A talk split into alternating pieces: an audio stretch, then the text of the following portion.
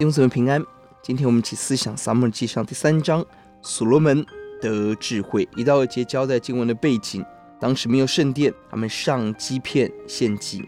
第三节，一个爱神的人却娶外邦的女子，这当然有政治因素的考量，但这就是妥协，这为将来国家分裂埋下了伏笔。一个人对神的爱是真实，但生命的破口也是真实，要积极对付，否则会有大灾祸。上帝问所罗门一个关键问题：你要什么？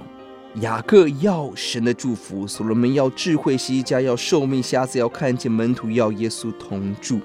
弟兄姊妹，你跟我会如何回答这个问题？这个答案重要，答案背后的原因更重要。所罗门要智慧，意思就是一个聆听的心，在面对审判的时候了解案情。他智慧的目的不是彰显自己得到称赞，他要认识自己是一个幼童。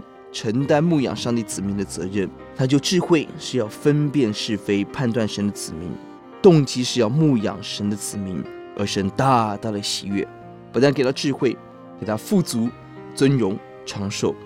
十二节，当我就应允你所求的，赐你聪明智慧，甚至在你以前没有像你的，在你以后也没有像你的。一个为了神国求的人，他的祷告被神悦纳，垂听，蒙主喜悦。并且我们没有求的，神也丰富供应。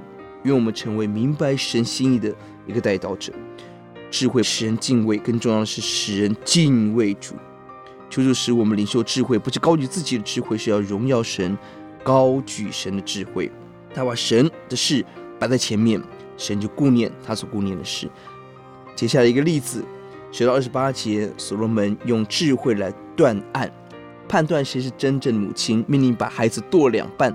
真母亲心疼孩子，假母亲认为死了算，因此分辨真假母亲。